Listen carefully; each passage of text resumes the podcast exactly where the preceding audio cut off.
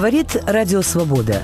В программе «Поверх барьеров» «Американский час» с Александром Генисом.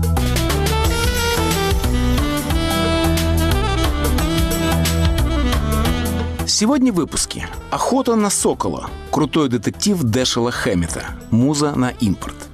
Зимние премьеры «Аполлон», «Пелиас» и «Мелизанда», «Нью-Йоркский альманах».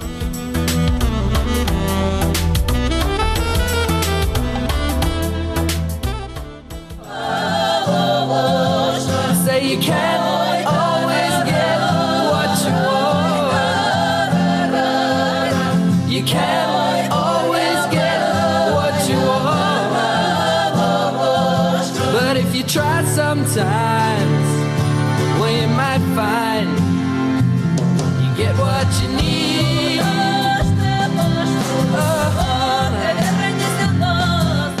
Мы все любим детективы, и понятно почему. В детективе можно отсидеться от повседневной реальности, где преступление часто лишено смысла, где часто правит хаос. Зато детектив нам умеет рассказывать другую историю. О том, как, разоблачив преступление, сыщик возвращает в мир норму, без которой жить трудно, больно, но приходится. При этом непременное условие существования детектива – повышенное внимание к окружающему – ведь тут скрываются улики, обладающие особым значением для свидетелей преступления, то есть для нас. В самом деле, любовный роман живет в мире чувств. Драма идей пребывает в сфере абстракции. Абсурд не требует подробностей. Фантастика существует по ту сторону возможного. Но детективу нужно сугубо конкретное, предельно материальное, бесспорно опознаваемое место действия. Поэтому этот жанр верно служит лучшим орудием познания. Он демонстрирует особенности национального характера. Скажем, классическое английское убийство отличает контраст между идиллическим местом действия и камерным кошмаром, который в нем происходит. В Америке над этим смеялись. В Англии, писал американский классик жанра Реймонд Чандлер, детективы пишут пожилые дамы обоего пола. На этом фоне и заиграл мышцами крутой американский детектив. О его приключениях дома и в России пойдет речь в сегодняшнем выпуске цикла Владимира Абаринова «Муза на импорт».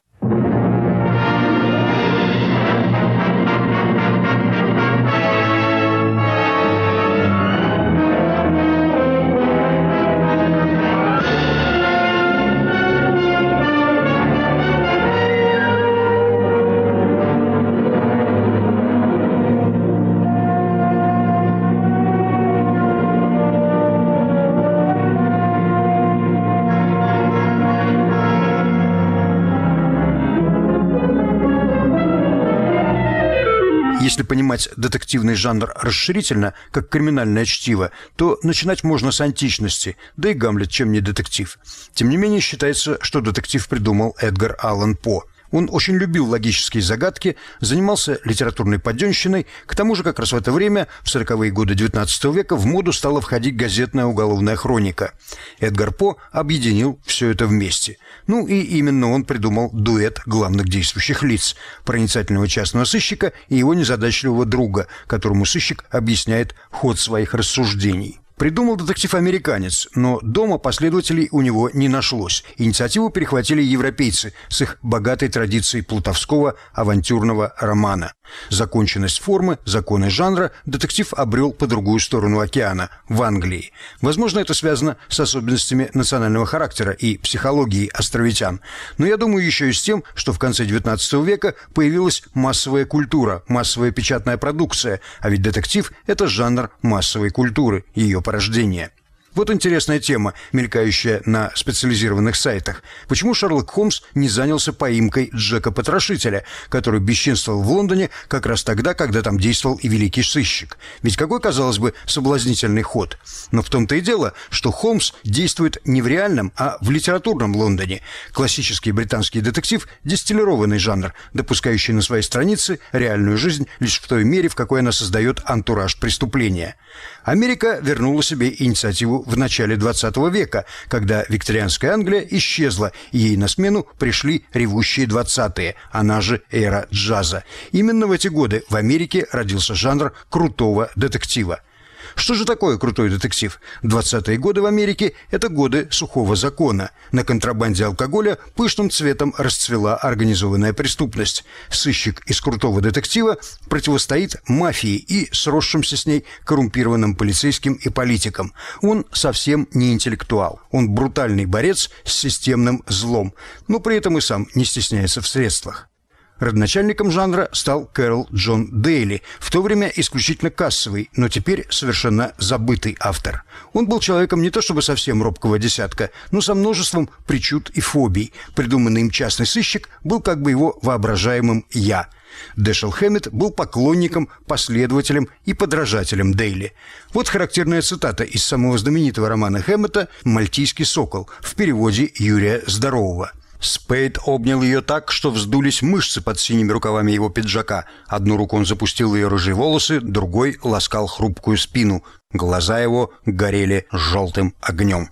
Для крутого детектива это еще образец хорошего слога. Стиль Дейли совсем топорный.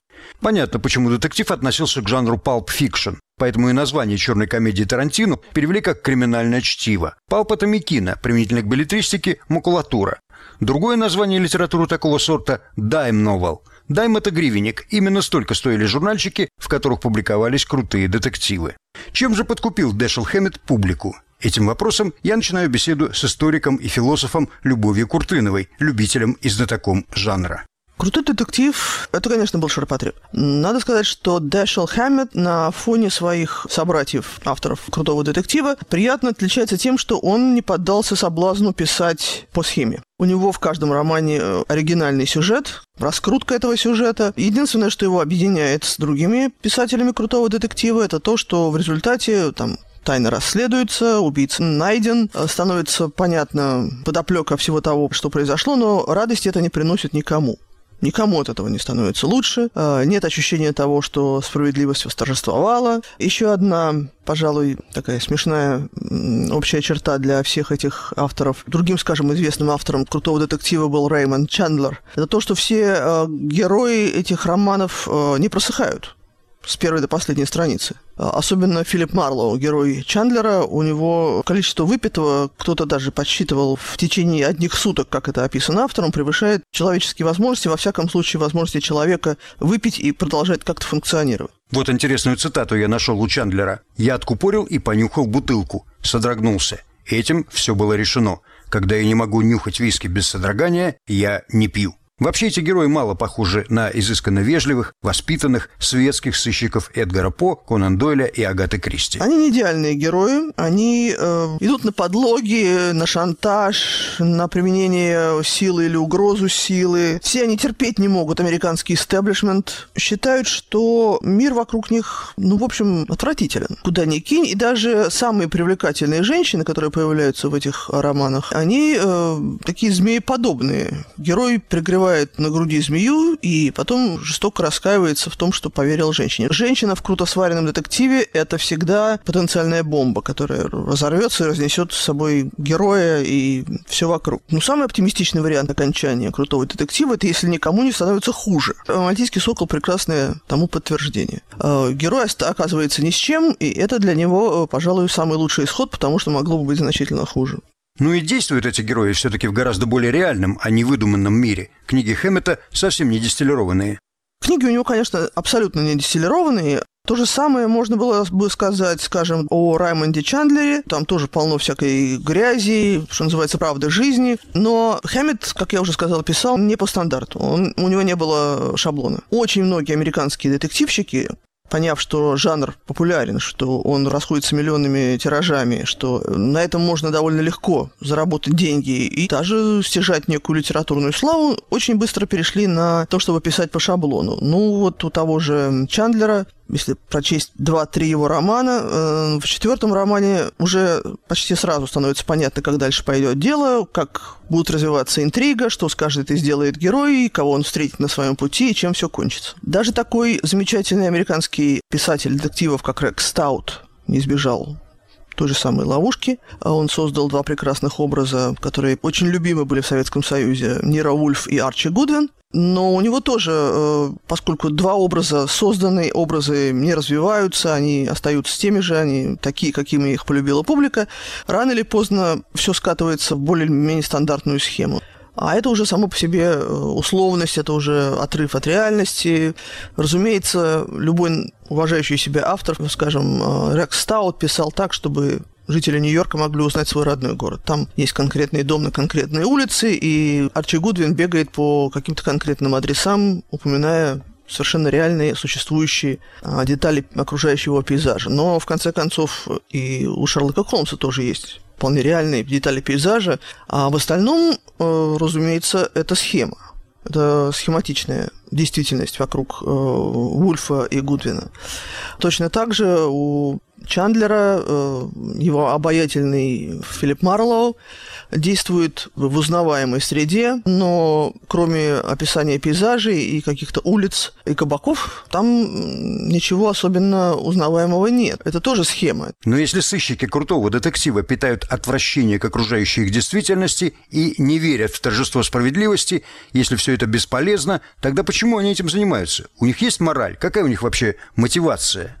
Они этим занимаются по самым разным мотивам. В основном, конечно, из-за денег. У Дэшела Хэммета э, первый его серийный герой абсолютно безымянный, что очень интересно. Это, по-моему, уникальный случай. Безымянный герой – сыщик агентства Continental, который работает за деньги и неоднократно жалуется, что платят ему мало. А Сэм Спейд, его следующий герой, а, герой романа «Мальтийский сокол» и э, ряда рассказов, несомненно, работает за деньги, Сама история мальтийского сокола связана с тем, что ему нужны деньги, он хочет заполучить вот этого золотого, набитого золотом сокола. И даже сам Нира Вульф, человек богатый, эксцентричный, гурме, обладатель коллекции орхидей, обладатель особняка, который может себе позволить практически все, что душа его пожелает. А даже он работает за деньги.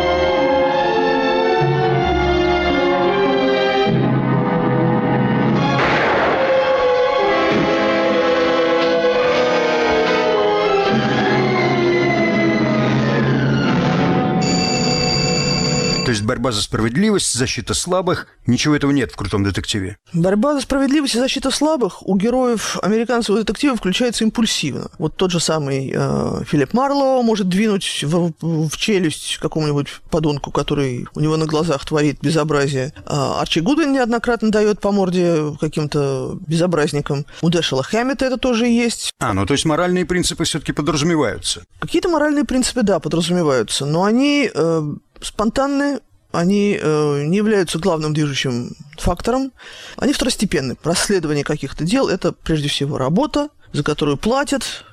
Э, в Америке работать за деньги считается нормальным. Это абсолютно естественная ситуация для человека. Использовать свои способности, которые ему даны Богом, для того, чтобы зарабатывать деньги.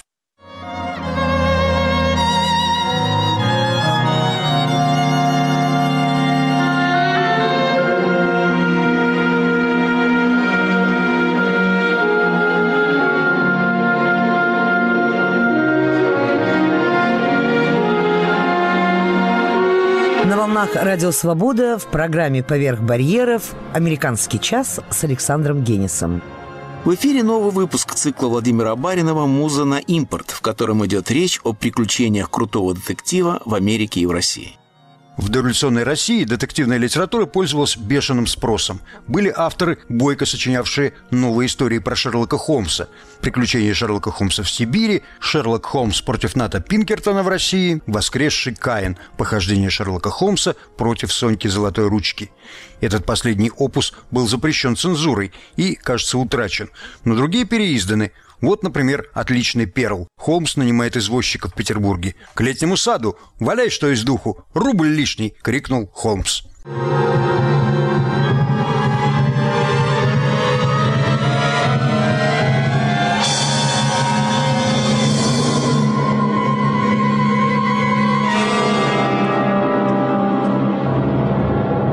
При власти детектив еще некоторое время издавался. Например, в Ленинграде было переведено и издано несколько книг Честертона. Но затем эта литература была признана идеологически вредной. Окончательно закрыл тему Максим Горький. В своем докладе на Первом съезде советских писателей в августе 1934 года он сказал следующее. Мы насчитываем тысячи книг, героями которых являются плуты, воры, убийцы и агенты уголовной полиции. Это и есть настоящая буржуазная литература, особенно ярко отражающая подлинные вкусы, интересы и практическую «мораль» в кавычках ее потребителей. Ловкостью воров, хитростью убийц буржуазия любовалась с таким же наслаждением, как и проницательностью сыщиков. Детективный роман до сего дня служит любимейшей духовной пищей сытых людей Европы, а проникая в среду полуголодного рабочего этот роман служил и служит одной из причин медленности роста классового сознания, возбуждая симпатию к ловким ворам, волю к воровству, партизанской войне единиц против буржуазной собственности и, утверждая ничтожную оценку буржуазии жизни рабочего класса, способствует росту убийств и других преступлений против личности. Детектив с его частной инициативой и частной собственностью не соответствовал тоталитарному режиму. В СССР не было ни крупных состояний, которые можно было бы похитить, ни наследств, из-за которых стоило бы убивать родственников. Но главное, в Советском Союзе не было и не могло быть яркой фигуры сыщика с душой артиста, потому что такой образ предполагает внутреннюю свободу. До войны в советской литературе появилось лишь два автора, которых с большой натяжкой можно назвать детективщиками. Это Лев Овалов, создатель майора Пронина, и Лев Шейнин, следователь по особо важным делам прокуратуры СССР. Но майор Пронин ловит или белогвардейцев, или шпионов, а книга Шенина «Записки следователя» претендует на документальность. Там нет напряженной интриги. Ну и она пользовалась огромной популярностью. Детектив вернулся в Советский Союз только в годы оттепели. В 1958 году вышел сборник рассказов Честертона, в 60-м – «Семенон». Но Хэммету пришлось дожидаться перестройки. Правда, в 1971 году напечатали крошечный рассказик «Человек, который мешал», что характерно в сборнике под названием «Их образ жизни», а в 1978-м в украинском журнале «Радуга» рассказ «Человек, которого зовут Спейд». Так советский читатель узнал о существовании такого сыщика. Но основной корпус произведений Хэммета вышел уже в конце 80-х. Например, «Мальтийский сокол» в 87-88 в журнале «Литературный Киргизстан». Тем временем у советской литературы появились свои отечественные авторы криминальных историй. Но мне трудно назвать их детективами. Это скорее полицейские романы или даже романы нравов на уголовном материале. Во-первых, трудно всерьез следить за раскрытием хищения продуктов из кондитерского цеха. Во-вторых, советские сыщики исключительно правильные. У них китель застегнут на все пуговицы. Они побриты и причесаны безукоризненно. Видно, что консультанты из МВД зорко за этим следили. Ну, разве что инспектор Томин в сериале «Следствие ведут знатоки отдаленно напоминает сыщиков крутого детектива. Ну и он с дамами знакомится исключительно в оперативных целях и чисто платонически, и даже пьет только по необходимости. При этом жалуется коллегам, что наносит ущерб своему здоровью. А в какой-то момент знатоки по требованию консультантов в погонах вдруг резко бросили курить. Советский детектив описывал тоже правду жизни. Да? Правда жизни состояла в том, что советская милиция, ну, прежде всего, конечно, надо понять, что там главными героями были милиционеры, а никаких частных сыщиков быть не могло, расследовала в основном хищение социалистической собственности. И это тоже условность. Вот недавно мы обсуждали детектив, в котором э, раскрывались э, хищения чеснока и перца, копеечных товаров, которые надо было украсть сотнями тысяч тонн, наверное, для того, чтобы на них хоть как-то разбогатеть. И ожидалось, что советский человек, читая такой детектив, будет проникаться ненавистью к расхитителям, сочувствием к милиционерам. Разумеется, это чисто условная вещь. Это просто писалось для того, чтобы удовлетворить социальный заказ. Ну и в-третьих, и может быть в самых главных, советский детектив оптимистичен, а западный депрессивен – потому что зло непобедимо.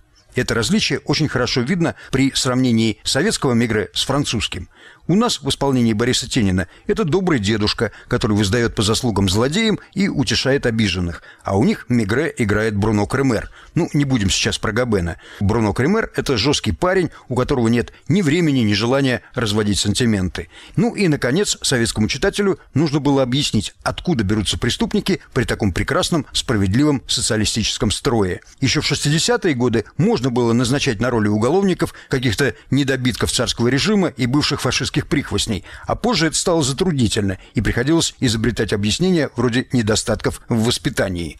Люба, почему все-таки очередь Хэммета настала так поздно? Ну, я имею в виду русские издания. Это загадка. Это огромная загадка, по крайней мере, в отношении Дэшела Хэммета. И вообще э, вопрос о том, кто именно издавался и какие именно произведения детективного жанра издавались в Советском Союзе, для меня пока не имеет решения. Скажем, э, в 60-е годы во время оттепели начали издаваться произведения Честертона. Был полностью переведен весь цикл о Паттере Брауне, э, блистательно переведен эм, и издан. Трауберг э, переводил его. Было переведено очень много Семенона, естественно. Но это понятно, Семенон был сочувствующим левым, сочувствовал социалистической партии и так далее. Было переведено довольно много Агаты Кристи. Не все, выборочно, но очень много. Из Дэшела Хэммета не было переведено ничего до 89 года, когда был переведенный опубликован роман «Стеклянный ключ». Казалось бы, он идеально обличает. Вот он действительно обличает. Без всяких натяжек. Он обличает буржуазную среду, буржуазную политику. Казалось бы, идеальный роман для советской цензуры, для советской пропаганды, для того, чтобы написать, что вот в Америке тоже ненавидят своих политиканов и э, буржуазию. Почему коммунист пострадавший от макартизма, сидевший в годы макартизма, рвавшийся воевать в Испанию, подписавший документ о согласии с чистками 1937 года. Почему этот человек не публиковался в Советском Союзе, я понять не могу. Для меня это огромная загадка. Свой последний роман Дэшел Хэммет опубликовал в 1934 году, за 26 лет до смерти. Он действительно был левым. Его членство в Компартии не доказано, но он был близок к ней. Действительно подписал петицию в оправдании московских процессов, был против вступления Америки во Вторую мировую войну, но после Перл-Харбора записался добровольцем в армию. Ему было уже 48 лет, и в боевую часть его не направили. Он редактировал армейскую газету на Алиутских островах. В 1951 году он провел несколько месяцев за решеткой за отказ ответить на вопрос, где скрываются четыре человека, обвиняемые в заговоре с целью свержения правительства США. Как участник войны он похоронен на Арлингтонском кладбище. Сегодня в российских сериалах сколько угодно полицейских оперов, которые и водку глушат, как в крутом детективе, и кулаками размахивают, и применяют недозволенные методы следствия, но почему-то симпатии они не вызывают. Видимо, потому, что полицейский беспредел хуже уголовного, а частный сыщик в российском детективе занимается разве что слежкой за неверными супругами. С нами сегодня была философ и историк Любовь Куртынова. Мы слушали отрывки оригинального саундтрека фильма «Мальтийский сокол», композитор Адольф Дойч, оркестр кинокомпании Warner Brothers, дирижер Лео Форбстайн и запись 2005 года в исполнении Московского симфонического оркестра дирижер Уильям Стромберг.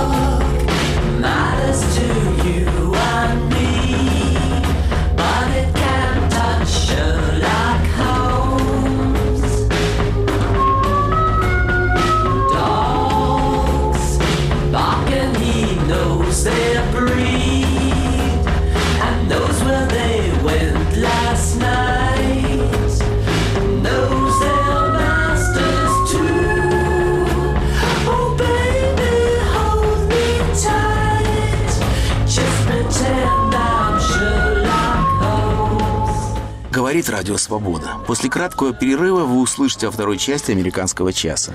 Премьеры зимы. Аполлон, Пелиас и Мелизанта. Нью-Йоркский альманах.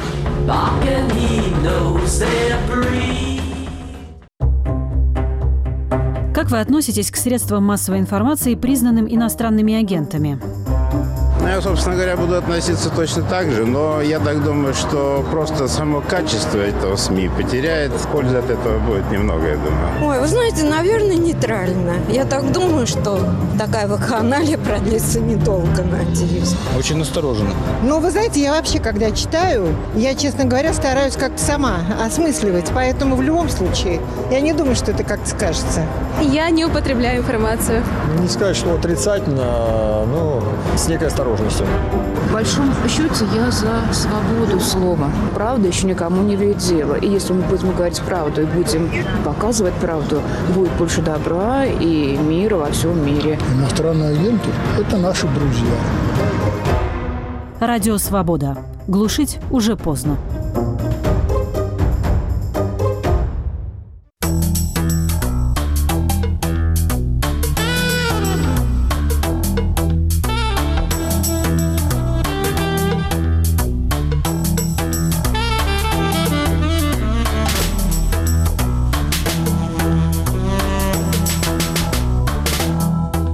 Говорит Радио Свобода. Программа «Поверх барьеров». Продолжаем «Американский час» с Александром Генисом.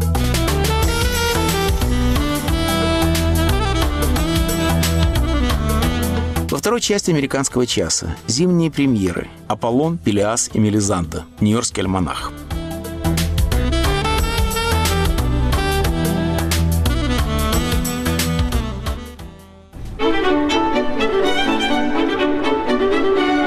Эфире «Нью-Йоркский альманах», в котором мы с культурологом и музыковедом Соломоном Волковым рассказываем о новостях культурной жизни, какими они видятся из Нью-Йорка.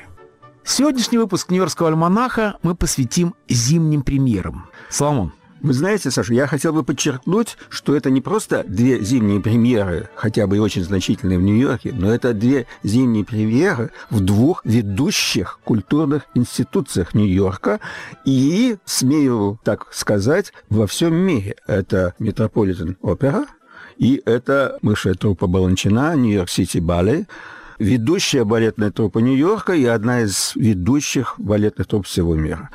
Тут очень любопытные моменты связаны и с одной, и с другой вот этой примерой. Они во многом имеют, эти примеры, символическое значение. Они знаменуют наступление некой новой культурной эры, и сейчас мы об этом поговорим.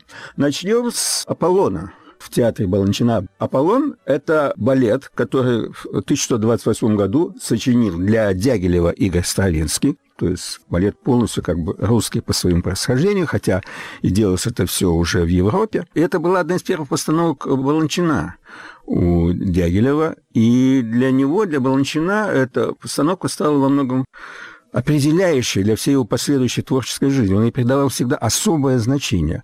Баланчин чрезвычайно избегал вот таких вот пояснений длинных и объяснений, что вот ты, когда он говорил с танцовщиками, ты вот там должен здесь изобразить это, а там то, это, это движение значит вот то-то. Да, он, он говорил поднять левую руку, поднять правую. Он говорил, балет — это шаги. Это как любимый вами и мною тоже. Сорокин говорит, литература — это буквы, да? Видите, как сходства какие неожиданные. Баланчин говорил, что балет — это шаги и больше ничего. На самом деле, конечно, так же, как для Сорокина литература это не буквы. Думаю, что все-таки тут он немножко... Я тоже думаю. Хитрый. Не верю. Да, да, по Станиславскому. Так и, конечно, и для Баланчина это все не было просто шагами.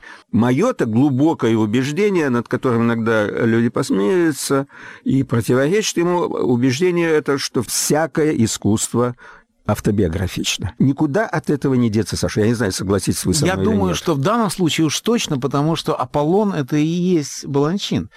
Балет, особенно баланчинский балет, это аполлоническое искусство. Это искусство предельно четкое. Это искусство предельно дисциплинированное. Конечно, бывают дионисийские пляски вроде «Весны священной», но Баланчин был, конечно, человеком, который аполлонический идеал Заметьте, что он никогда «Весны священной» не поставил. И даже не, Не пытался случайно. и не хотел. Потому Конечно. что Дионисий был по ту сторону. Ну, я вам так скажу. Думать, что ты Аполлон, как бы так, в открытую, это несколько нескромно, скажем мы. Баланчин вообще-то из себя изображал, опять-таки, скажем, очень скромного человека, который там говорил, что ему не, не, волнует, что будет с его балетами после его смерти, который, когда ему говорили, ну вот хотели какую-то память о себе оставить, он так задумался сказал, да, может быть, небольшую какой-нибудь бюстик. То есть он всегда подчеркивал, что нет, это у него так все как-то со случайными э, между делом и так далее. Тем не менее, это, он... Это положено так. Это такая маска, которая должна быть у каждого это маска, художника. Как, маска... как говорил Бродский, стишки пишу. Да. Это так и должно это быть. Это все, определенное никоим сходство. образом не говоришь, что мои творения говорят только графоманы и сумасшедшие. Да, Баланчин всегда говорил, когда ему говорят, вот что, на чем, на чем вы сейчас работаете, что вы сейчас творите, он говорит, творит Господь Бог. А я произвожу что-то для нашей почтеннейшей публики. Абсолютно. Вкусные блюда, как так и любит. надо, правильно. Да. Это пусть потомки скажут да. про Бога. Но в этом Аполлоне, которого Стравинский изобразил как молодого бога еще только, который только еще учится, и учат его три музы, Терпсихора, муза танца, Калиопа, это музыка лирической поэзии, и Полигимния, музыка театра, так скажем, обобщенно, мимическое искусство. И, что тоже показательно для балета, который сочинил Стравинский, этот молодой Аполлон, ему из всех этих трех муз больше всего по душе приходится уроки терпсихоры, музы танца. У нее он научается вот этому высокому искусству, аполлоническому, как вы сказали. Потому что все знали и все помнили слова Ницше «бойся богов, которые не танцуют». Вот именно. И Баланчин, когда объяснял своим танцовщикам этот балет, разъяснял, а среди них был Жак Дамбуаз, он им рассказывал больше, чем в других балетах, что тут нужно изображать. Например, вот он сказал Дамбуазу, вот здесь нужно танцевать, как будто ты на углях. Это была необычная фраза для Баланчина. Он так влево, вправо, подними ногу, опусти руку. Вот это было его. Или там он говорил, больше поэзии. Это уж вообще что-то неслыханное для Баланчина. И он по всем вот предположениям и рассказам, он себя идентифицировал действительно вот с этим молодым Аполлоном, который учится. И учится он, он хочет угодить своему отцу Зевсу. И он посылает ему привет. Там есть специальный такой жест балете. И тоже Баланчин объяснял, что это он посылает привет Зевсу. Все совершенно необычно для Баланчина. И в конце спектакля он принимает характерную такую позу. Он там исчезает, но до этого он принимает характерную позу. Торс вперед, руки назад. То есть это поза сидящего орла который готов взмыть. И вот как бы вот с этим образом молодого орленка, предположим, в данном случае, который становится орлом и готовится к полету, Баланчин себя, видимо, и идентифицировал. И он не так часто обращался к этому балету. После того, как там прошел этот балет у него в Нью-Йорке какое-то количество времени, он его довольно долго не ставил, и потом уже только в 1979 году специально для Барышникова, который на тот период пришел к нему, потом он его покинул, тоже поставил этот балет.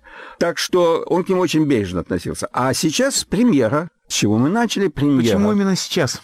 Ну, во-первых, это классический балет Баланчина, он довольно давно не шел, и в нем новый Аполлон. Это очень интересно, поскольку Аполлон на сей раз, это не самый первый раз, но довольно давно была похожая ситуация, в нем выступает в качестве Аполлона чернокожий танцовщик. Это само по себе необычно и вызывает особый интерес, и вдобавок еще этот танцовщик, его зовут Тейлор Стэнли, он гей, и это тоже, вот все вместе взятое, вызывает особый интерес прессы. С ним прошло несколько интервью, о нем сделали большую статью в «Нью-Йорк Таймс». Где его описывают как необычайно обаятельного и очень скромного, застенчивого человека. А скромного и застенчивого даже до болезненности, потому что он до сих пор не может решиться, останется ли он вообще-то в Нью-Йорк-Сити Балли в трупе Баланчина или нет. Может быть, ему больше хочется уехать в Израиль, где тоже есть выдающаяся балетная труппа, и там особая техника, и ему, может быть, нравилось бы больше там, он бы там больше раскрылся. Что само по себе чрезвычайно показательно для сегодняшней ситуации в э, театре Баланчина, потому что при жизни Баланчина, если человек уже попадал в этот театр... То только вперед ногами, да? Уходил оттуда. Да, я это да, имею. Да. А, но если уже попадал, то он за это место держался как за присутствие в священном храме, потому что во главе театра стоял Бог. Аполлон. Уже только зрелый Аполлон, Бог. И каждое его слово было законом. А сейчас э, ситуация в театре, после того, как постбаланчинского руководителя этой труппы освободился, Питер Мартинс, много-много лет возглавлявший эту труппу и сделавший очень много для того, чтобы сохранить наследие Баланчина на высоком уровне. Самого Баланчина никто и ничто не заменит, и как мы уже как-то говорили, и будем это, конечно, повторять, сам Баланчин говорил, что после моей смерти совет директоров, перефразируя известную фразу Людовика, что после меня хоть потоп, после меня совет директоров. Что, конечно, в значительной степени случилось. Сейчас там трио руководит театром. Кем станет, каким будет новый руководитель, никому не известно. И в этой обстановке, конечно же, для танцовщиков театра их будущее представляется весьма смутным и непредсказуемым. И, к сожалению, таковым оно является и для зрителей.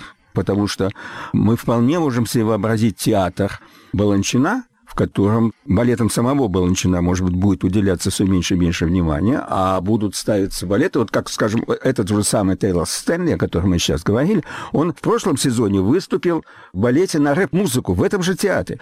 Вообразить себе, что Баланчин допустил на сцену балет на рэп-музыку довольно затруднительно, хотя, может быть, всякое он, в конце концов, ставил э, и ковбойские балеты, и джазовые балеты, самые Джазовый разные. Он был открытым. Есть, конечно. Он был человеком очень открытым. У него, например, например, э, в э, книжные полки в его кабинете в театре я специально поинтересовался. Например, стояли томики Зощенко, Ильфа и Петрова. Необычные как бы, да. Ну, конечно, стояли томики поэзии Бродского, но это уже были подарки от Барышникова, это уже другое дело.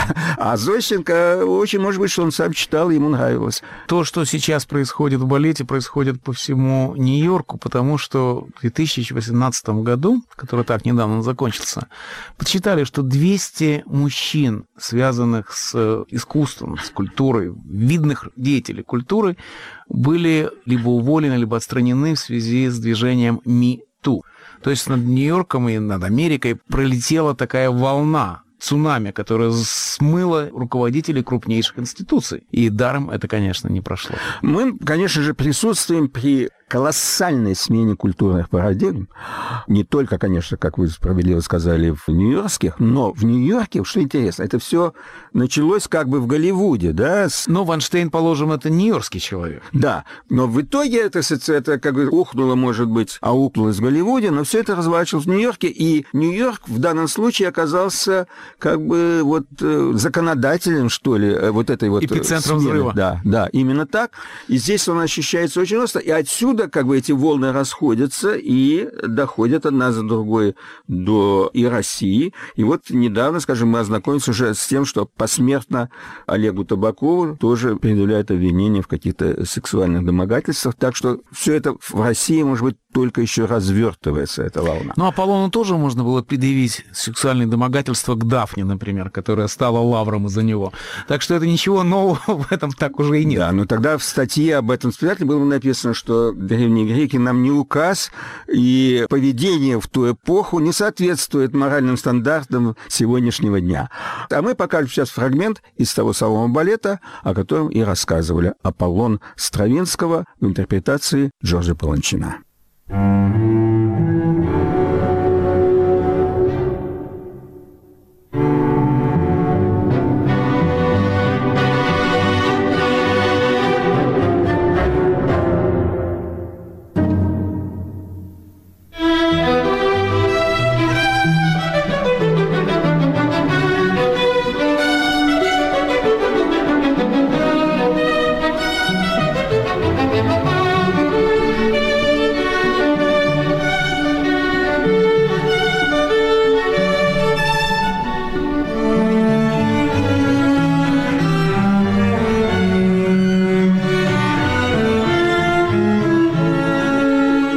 волнах «Радио Свобода» в программе «Поверх барьеров» «Американский час» с Александром Генисом.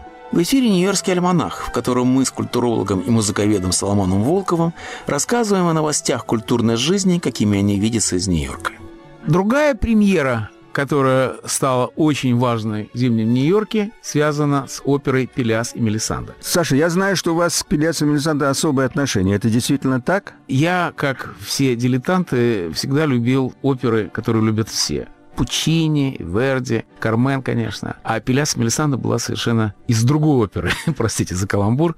Интерлинк мне всегда был непонятен, потому что мне он казался претенциозным. А это самое страшное ругательство в моем эстетическом словаре. Я понимаю, что Миттерлинк великий человек, потому что я читал статью Бердяева, лучшее, что написано о Миттерлинке, который объяснил, что раньше трагедии были о столкновениях между человеком и эпохой, человеком и роком, человеком и историей. Вот Эскил — это человек и рок, или Софокл.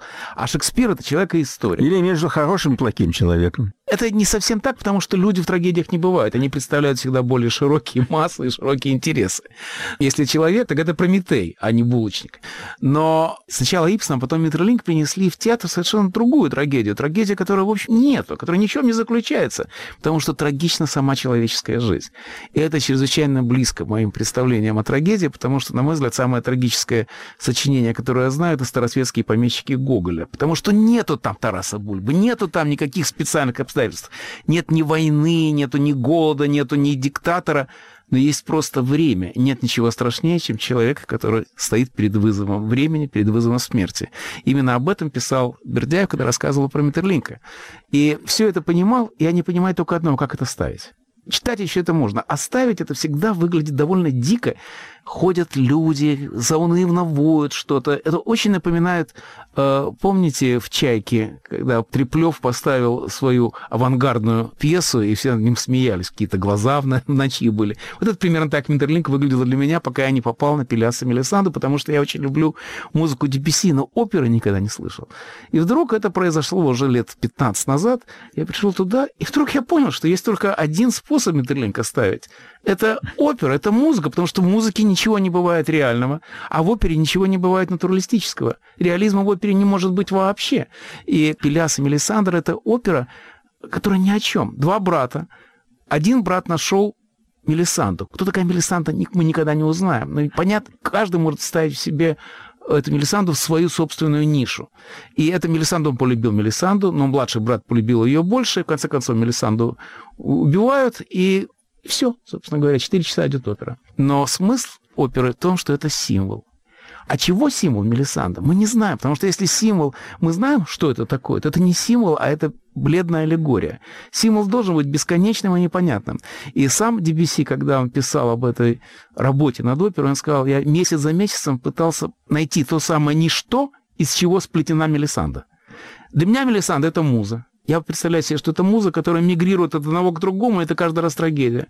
Но это может быть душа, это может быть свет божественный, это может быть что угодно. Но главное, что есть только один способ смотреть Ильяса Мелисандру. Это надо погрузиться в эту оперу, не задавать вопросов. И тогда она тебя укачает, как все сочинения DBC, которые щепка на волнах. Вот она тебя несет по этим волнам, не сопротивляйся. Я даже купил эту оперу и прослушал ее. Ну, я сейчас признаюсь в стыдном, я не просто прослушал, а я ее выл вместе с... Там же текст есть, и я вместе с текстом всю эту оперу провыл, чтобы найти то волшебное место, которое меня очаровало. И не нашел, потому что я подозреваю, что для этого надо все-таки пойти в Метрополитен. И теперь эти вот, эти зимой могут это сделать зрители Нью-Йорка.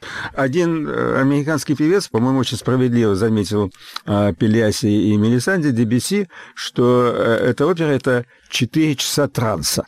И что ты либо подключаешься к этому трансу, или, так сказать, либо ты входишь в него, либо тебя это не затрагивает, потому что то ли постановка не понравилась, то ли певцы, то ли главным образом дирижер, потому что в этой опере важнее всего дирижер. Вы знаете, это мне напоминает старинную хасидскую притчу.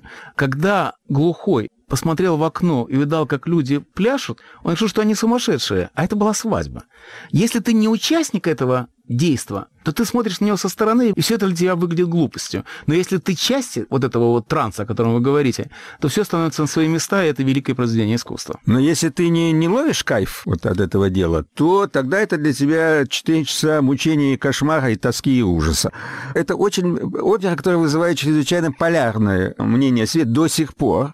Я подозреваю, что мы с вами, ну, вы в большей степени, я в меньшей гораздо, чем вы, являетесь поклонником э, этого сочинения Дебюсси, Но мы можем сойтись, имея в виду, что э, запись, через которую мы полюбили эту оперу, это запись Пьера Булеза, который лишил во многом эту оперу вот этого такого вот мистического какого-то тумана. Вообще Булез — это очень интересная фигура. Он все, что он дирижировал, самые такие вот мистические какие-то грандиозные сочинения. Это очень трезвые интерпретации. Французский рационалист. Да. И вот Картезианский именно, ум. Да. И вот, а, ну, Метерлин формально бельгиец, да, но все-таки это ведь французская культура, да. э, Но и- он основоположник символизма, а символизм и картезианская культура ничего общего между собой не имеют. Они борются друг с другом. Но видите, интерпретация Булеза нас э, тут сблизила в этом смысле, потому что и для меня притягательность вот этой данной записи именно в в этом трезвом аналитическом подходе, при котором вот этой размазне, этой, когда эта банная каша размазывается по тарелке... Вы так импрессионизм описали, да? Да. Она исчезает и остается действительно э, то волшебство, мастером которого был, безусловно, Дебюсси. Но в данном случае огромную роль, я вообще считаю, вот для меня, как вот в театре, например, индивидуальные артисты не имеют значения, если есть режиссерская концепция. Если спектакль ставит великий режиссер, то у него даже табуретка начинает играть. Абсолютно то же самое в опере. Я знаю, что кругом люди ходят на звезд в первую очередь и дожидаются, когда те, наконец, споют их любимую арию. А для меня главное в оперном спектакле это дирижер всегда был, есть и будет. И мое глубокое убеждение, опять-таки, что у замечательного дирижера петь удовлетворительно для спектакля, для общей концепции будут, опять-таки, любые табуретки.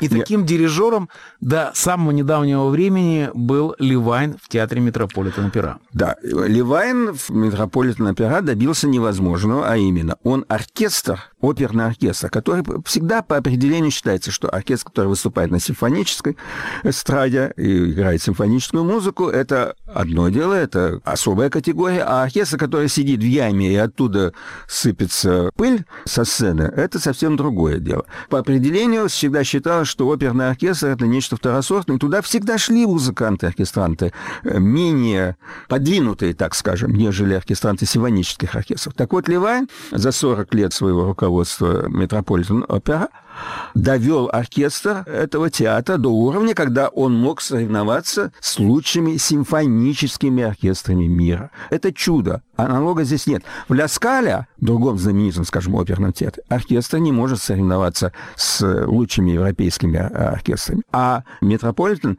на равных претендовала на свою роль. Вот есть знаменитая пятерка американская ведущих оркестров. Там Чикаго, Филадельфия, Кливленд, Бостон и Нью-Йорк. К ним шестым абсолютно членом спокойно можно присоединить оркестр Мет. Это чудо. Мне посчастливилось видеть один из последних спектаклей, где дирижировал Ливайн. Это был Тангейзер Вагнера. Это спектакль, к которому он особенно относился с пристальным вниманием, потому что он еще в молодости он дирижировал этой оперой. Это был совершенно потрясающий спектакль. Его записывали. Понятно было, что это уже для вечности запись. Но, конечно, беда заключалась в том, что Ливайн уже ходить не мог. Его привезли на какой-то специальной машине, выгрузили, посадили за дирижерский пульт, и магия началась. Это было совершенно восхитительное зрелище, восхитительная музыка, все было замечательно. И я боюсь, что это было чуть ли не последнее его выступление, потому что потом началась вот эта вот страшная кампания, о которой мы говорили в начале нашей передачи, когда э, Ливайна подвергли Остракизму, да, правильное Потому слово. что обвинили его в сексуальных домогательствах. Опять все это не доказано, но на всякий случай его отстранили от всех дел, и, в общем, его репутация, его наследие под опасностью. Но зато у нас появился новый дирижер. Да. И э, это новый дирижер, его зовут Яник Незесеген. Ему 43 года, он молодой, энергичный, он возглавляет филадельфийский оркестр, вот как раз из той пятерки, о которой я только что сказал. И сравнительно недавно ему продлили контракт с этим оркестром до 2026 года, что как бы говорит о признании заслуг этого еще для дирижера. Это совсем как говорится, не пожилой возраст никоим образом. Это все, все еще, как говорится, впереди. И он будет делить свою жизнь между Нью-Йорком и Филадельфией. Да. И Что, еще, слава богу, не и еще у него в Монреале есть оркестр. Все равно все это хотя бы, хотя бы нету джетлега, как он сказал. Да, да, это все всё это на одной долготе. Под рукой. Таким образом, он стал первым новым главным дирижером МЭД после 1976 года. И тут же последовали заявления Незесегена о том, что он хочет, и тут я, почти об этом усмехнулся, улучшить звучание оркестра МЭД. В моем представлении этот оркестр достиг как бы невозможного, но оказывается, что согласно новому дирижеру его можно и нужно улучшить, а именно у него претензии к Левайну, он их озвучил, что вообще-то не, не делается, когда приходит новый человек. Он не, он не начинает с того, что я хочу переделать. Он всегда говорит... Вы знаете, что-то сегодня Ницше мне лезет в голову. Помните, как он сказал? Толкни падающего. Да, вот в данном случае не стоило, может быть, ему об этом так открыто, во всяком случае, вслух заявлять. Это он мог сказать э, каким-то своим знакомым, руководству театра. Но он озвучил, что слишком легкое стакатное звучание было у Левайна. Недостаточно оркестр насыщенно поет, и особенно он подчеркивает басы. Тоже сказать, что это меня немедленно напомнило о дирижерской манере Гергиева, который вот тоже драматическое насыщенное звучание, в котором преобладают басы. Это традиционно считается русской манерой оркестровой игры. Бас — это вообще русское слово. Да, да, и в том числе бас в оркестре. Ну вот, и Сеген, значит, провел первые спектакли, буквально на днях от этой оперы Пелиаса Мелизана, каковы же результаты. Есть и одобрительные отзывы, но есть также и отзывы довольно скептические. Скажем, один из тех критиков, Джейн Нордлингер, мнение которых я чрезвычайно уважаю, заметил совершенно справедливо, что оркестр все время вступал не вместе, и, что самое интересное, заглушал певцов. Да, заглушал певцов. То есть это именно то, чего и избегал Левайн. Не заглушать певцов. Это вообще Это кошмар, опера. конечно. Страшнее этого ничего не может быть, потому что если мы слушаем оркестр вместо певцов, а не вместе с певцами, то это уже раздражает, очень быстро накапливается это раздражение. То есть как раз та цель, которую он сейчас поставил перед собой, перед оркестром, она в данном случае не сработала. Очень может быть, что в ходе дальнейшей деятельности своей он найдет какой-то более приемлемый Это, баланс. это всегда опасно, если продолжать Ницше, который сегодня так мы цитируем, лучший враг хорошего. Вот таким образом, увы, э, мы можем констатировать, что вот эти обе институции, о которых мы сказали, то есть балетный театр, бывший Баланчина, ныне Нью-Йорк-Сити Балет, и Метрополитен опера, обе эти институции находятся в дрейфе, и за их судьбу в данный момент приходится все-таки опасаться, потому что у одной институции есть уже, наконец, руководитель, и можно предположить, хотя в этой сфере все предположения бывают очень шаткими, можно предположить, что это руководитель надолго, но в Нью-Йорк-Сити и Бали даже нету постоянного сейчас руководителя, они только его ищут, и куда эта институция пойдет, совершенно неизвестно. А вот куда начала двигаться Метрополитен, пожалуй, уже можно предположить. И эта ситуация нас не вполне, я думаю, устроит. А теперь мы поставим фрагмент из Пелиаса Мелизанда именно в той записи, которая вполне устраивает и вас, Саша, и меня. Это запись Пьера Булеза.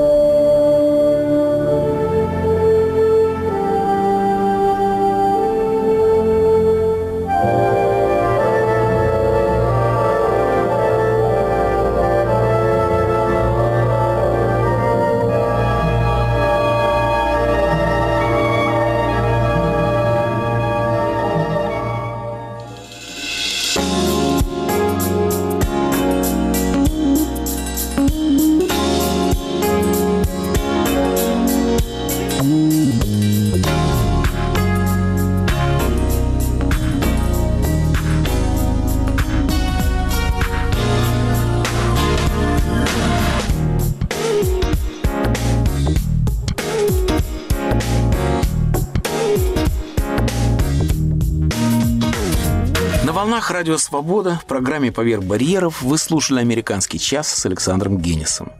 В этом выпуске принимали участие Владимир Абаринов и Соломон Волков, режиссер Григорий Эйдинов.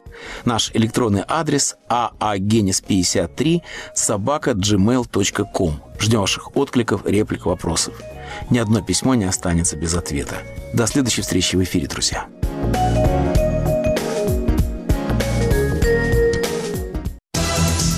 Говорит и показывает Радио Свобода. Это программа «Лицом к событию». Здравствуйте. У микрофона Елена Рыковцева. Лидеры общественного мнения под огнем ведущего «Радио Свобода».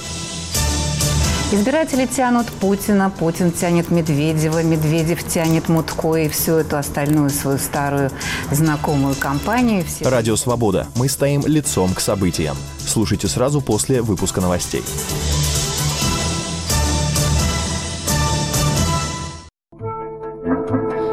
Какую Россию мы оставим нашим детям?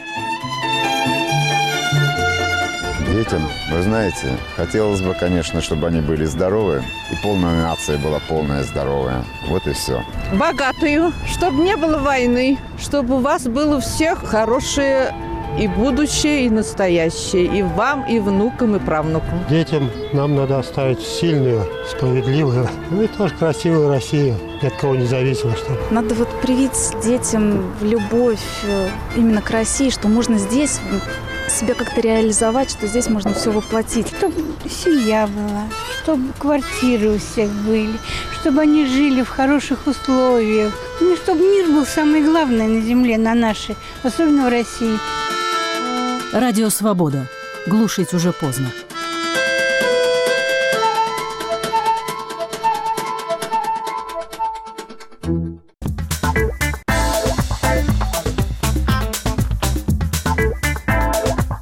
Говорит Радио Свобода. Слушайте нас на всей территории России. В следующем часе нас можно слушать в диапазоне средних волн на частоте 1386 кГц. Свободный информационный мир. Радио «Свобода».